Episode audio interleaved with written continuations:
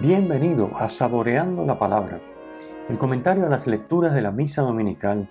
Te habla el Padre Ángel Siapi de la parroquia Cristo Redentor en el Paraíso, San Juan, Puerto Rico.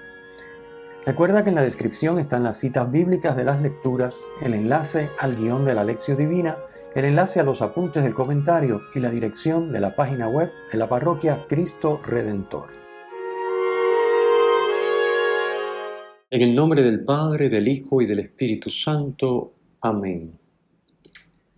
Señor Dios nuestro, concédenos vivir siempre alegres en tu servicio, porque en servirte a ti, Creador de todo bien, consiste el gozo pleno y verdadero. Por nuestro Señor Jesucristo, tu Hijo, que vive y reina contigo en la unidad del Espíritu Santo y es Dios, por los siglos de los siglos. Amén. Trigésimo tercer domingo del tiempo ordinario, ciclo A. Comentamos la lectura en orden. La primera lectura trae un poema acróstico con el que el autor describe a la mujer ideal, es decir, la primera letra de cada uno de sus 22 versos corresponde a las del alfabeto hebreo. Claro, la liturgia, la lectura litúrgica, ha seleccionado solamente 8 de los 22 versos. El poema comienza con una pregunta. Una mujer fuerte, ¿quién la hallará? Supera en valor a las perlas, dice el versículo 10. En la época de Jesús, las perlas tenían un alto valor. Y es que una mujer así no es fácil de encontrar. El poema podría igualmente describir al hombre ideal, pues las cualidades son las mismas. De hecho, en Proverbios 20, capítulo 20, versículo 6, el autor se pregunta, un hombre fiel, ¿quién lo hallará?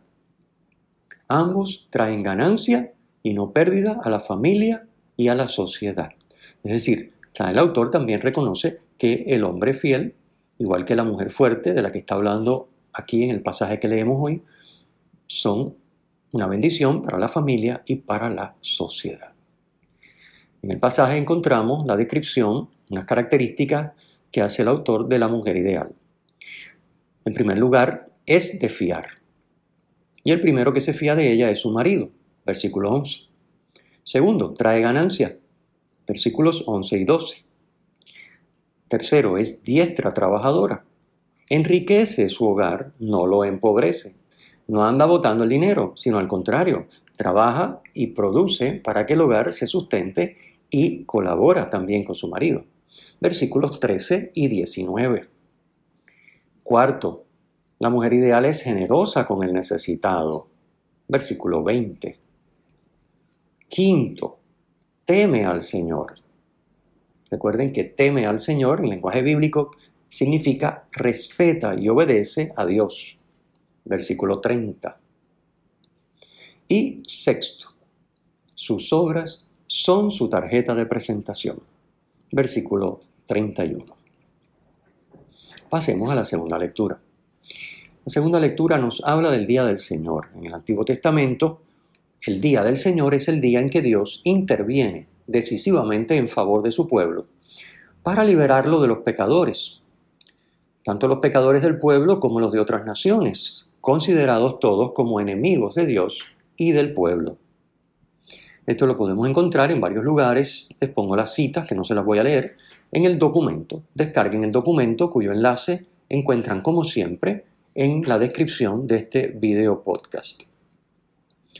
San Pablo emplea la expresión Día del Señor en el versículo 1 para referirse a la parusía, es decir, a la segunda venida de Cristo. Cristo volverá al final de los tiempos. Es una verdad de fe que confesamos en el credo, cuando decimos, y de nuevo vendrá con gloria para juzgar a vivos y muertos. Nadie conoce el día ni la hora, por supuesto. Por eso dice Pablo que vendrá como ladrón en la noche, versículo 1.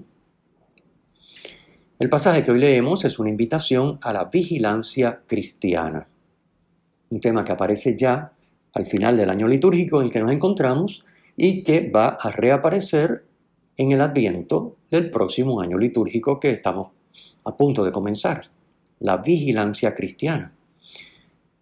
Consiste en poner todo de nuestra parte para mantenernos fieles a la voluntad de Dios hasta la parucía o hasta nuestra muerte, lo que ocurra primero.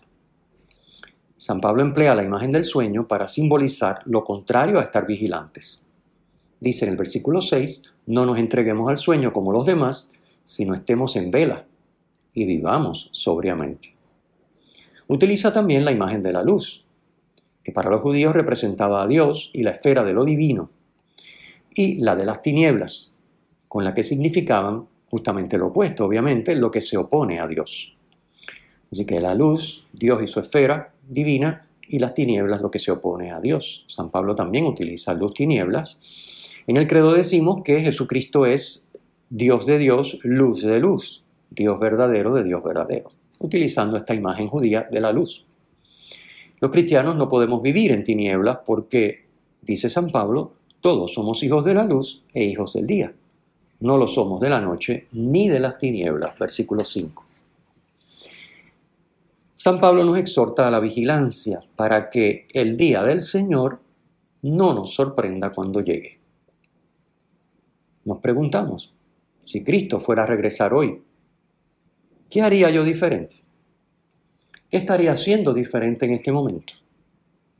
¿Qué planificaría diferente para mañana? Son preguntas importantes que vale la pena reflexionar sobre ellas en nuestra oración. Pasemos entonces al Evangelio. El Evangelio nos, presenta eh, una parábola, tomado del capítulo 25 de San Mateo, una parábola con un gran contenido que vamos a ir explicando los conceptos, porque la parábola se entiende por sí misma, con solo leerla, qué es lo que está pasando, pero la idea es los conceptos que están representados en esa narración de la parábola. Lo primero que tenemos que tener claro es que todo es don de Dios. Lo que somos, podemos y tenemos.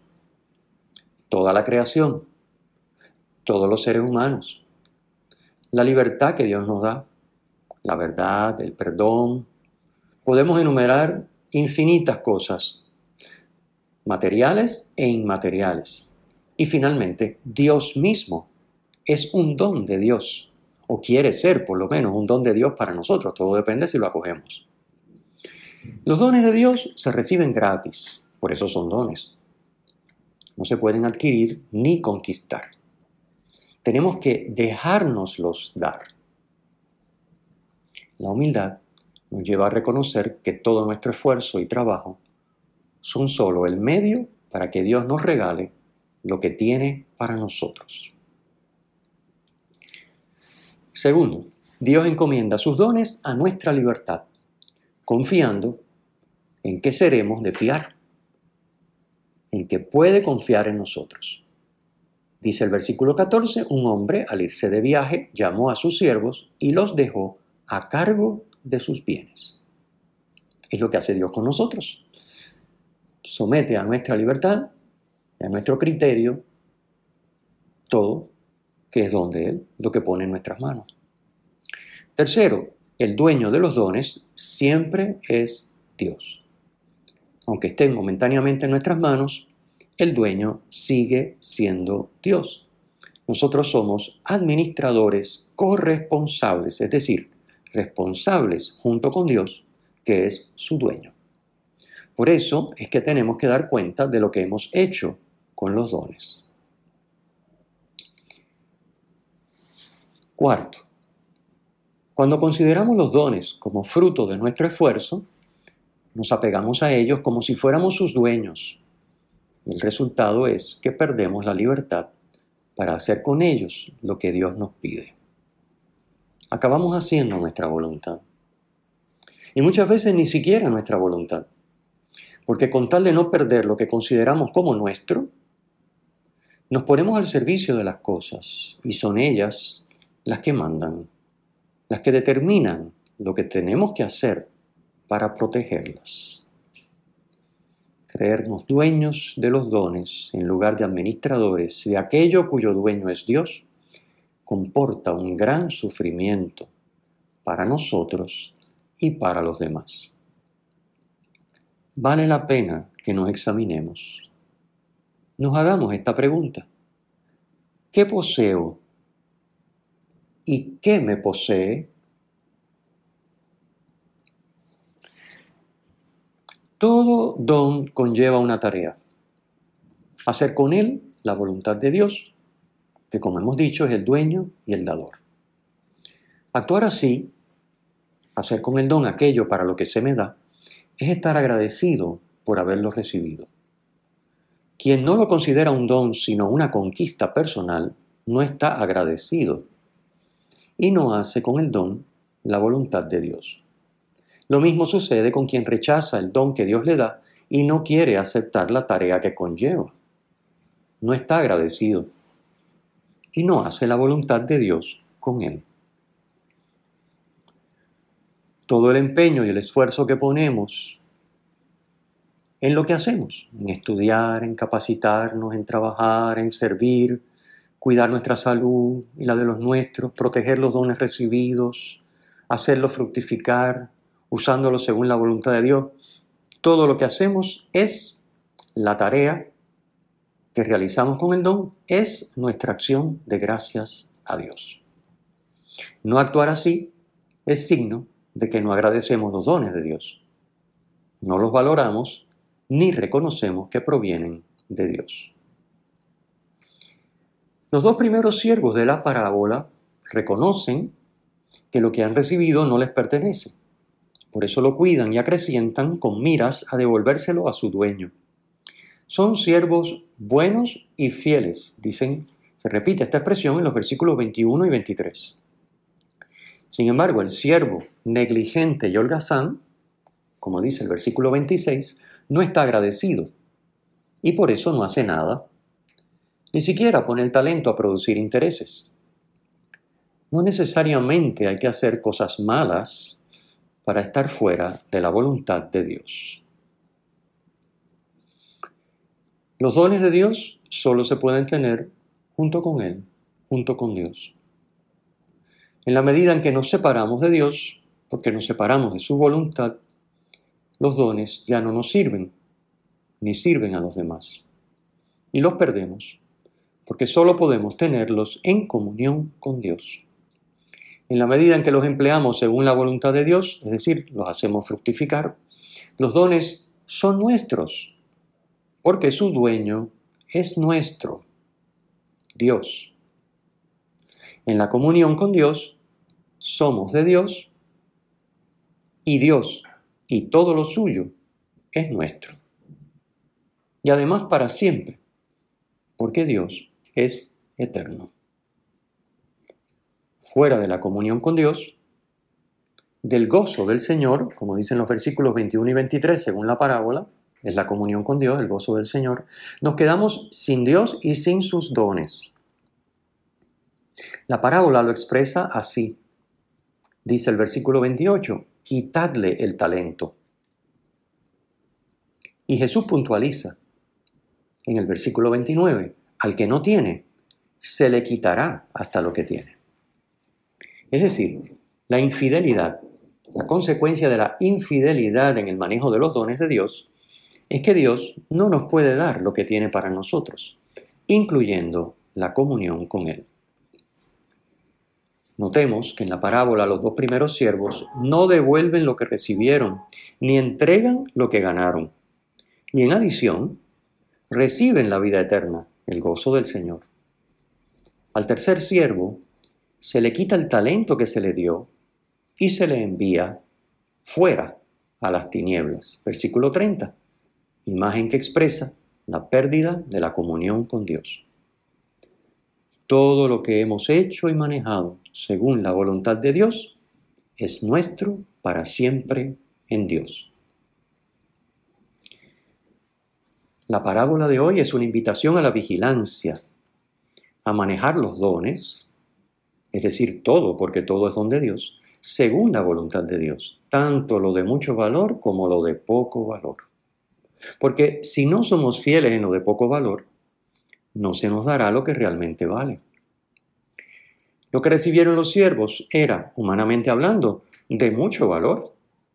El talento a base de su valor de 6.000 días de trabajo, si calculamos cada día, por decir un ejemplo, a razón de 8 horas de trabajo a 10 dólares por hora, un talento son 480 mil dólares. Así que los dos primeros siervos, el que recibió 5 talentos recibió 2.400.000 dólares. Eso es dinero, creo yo. Y el que recibió 2 recibió 960 mil dólares, casi un millón de dólares. Y sin embargo, como indica el dueño, estas sumas son de poco valor, como dicen los versículos 21 y 23, poco valor, comparado con lo que verdaderamente vale y Dios quiere darnos, que no es otra cosa que la comunión con Él, que la parábola llama el gozo del Señor. El Señor esté con ustedes y con tu espíritu. La bendición de Dios Todopoderoso, Padre, Hijo y Espíritu Santo, descienda sobre ustedes y les acompañe siempre. Amén. Si te ha gustado, usa el enlace para compartirlo con tus amigos.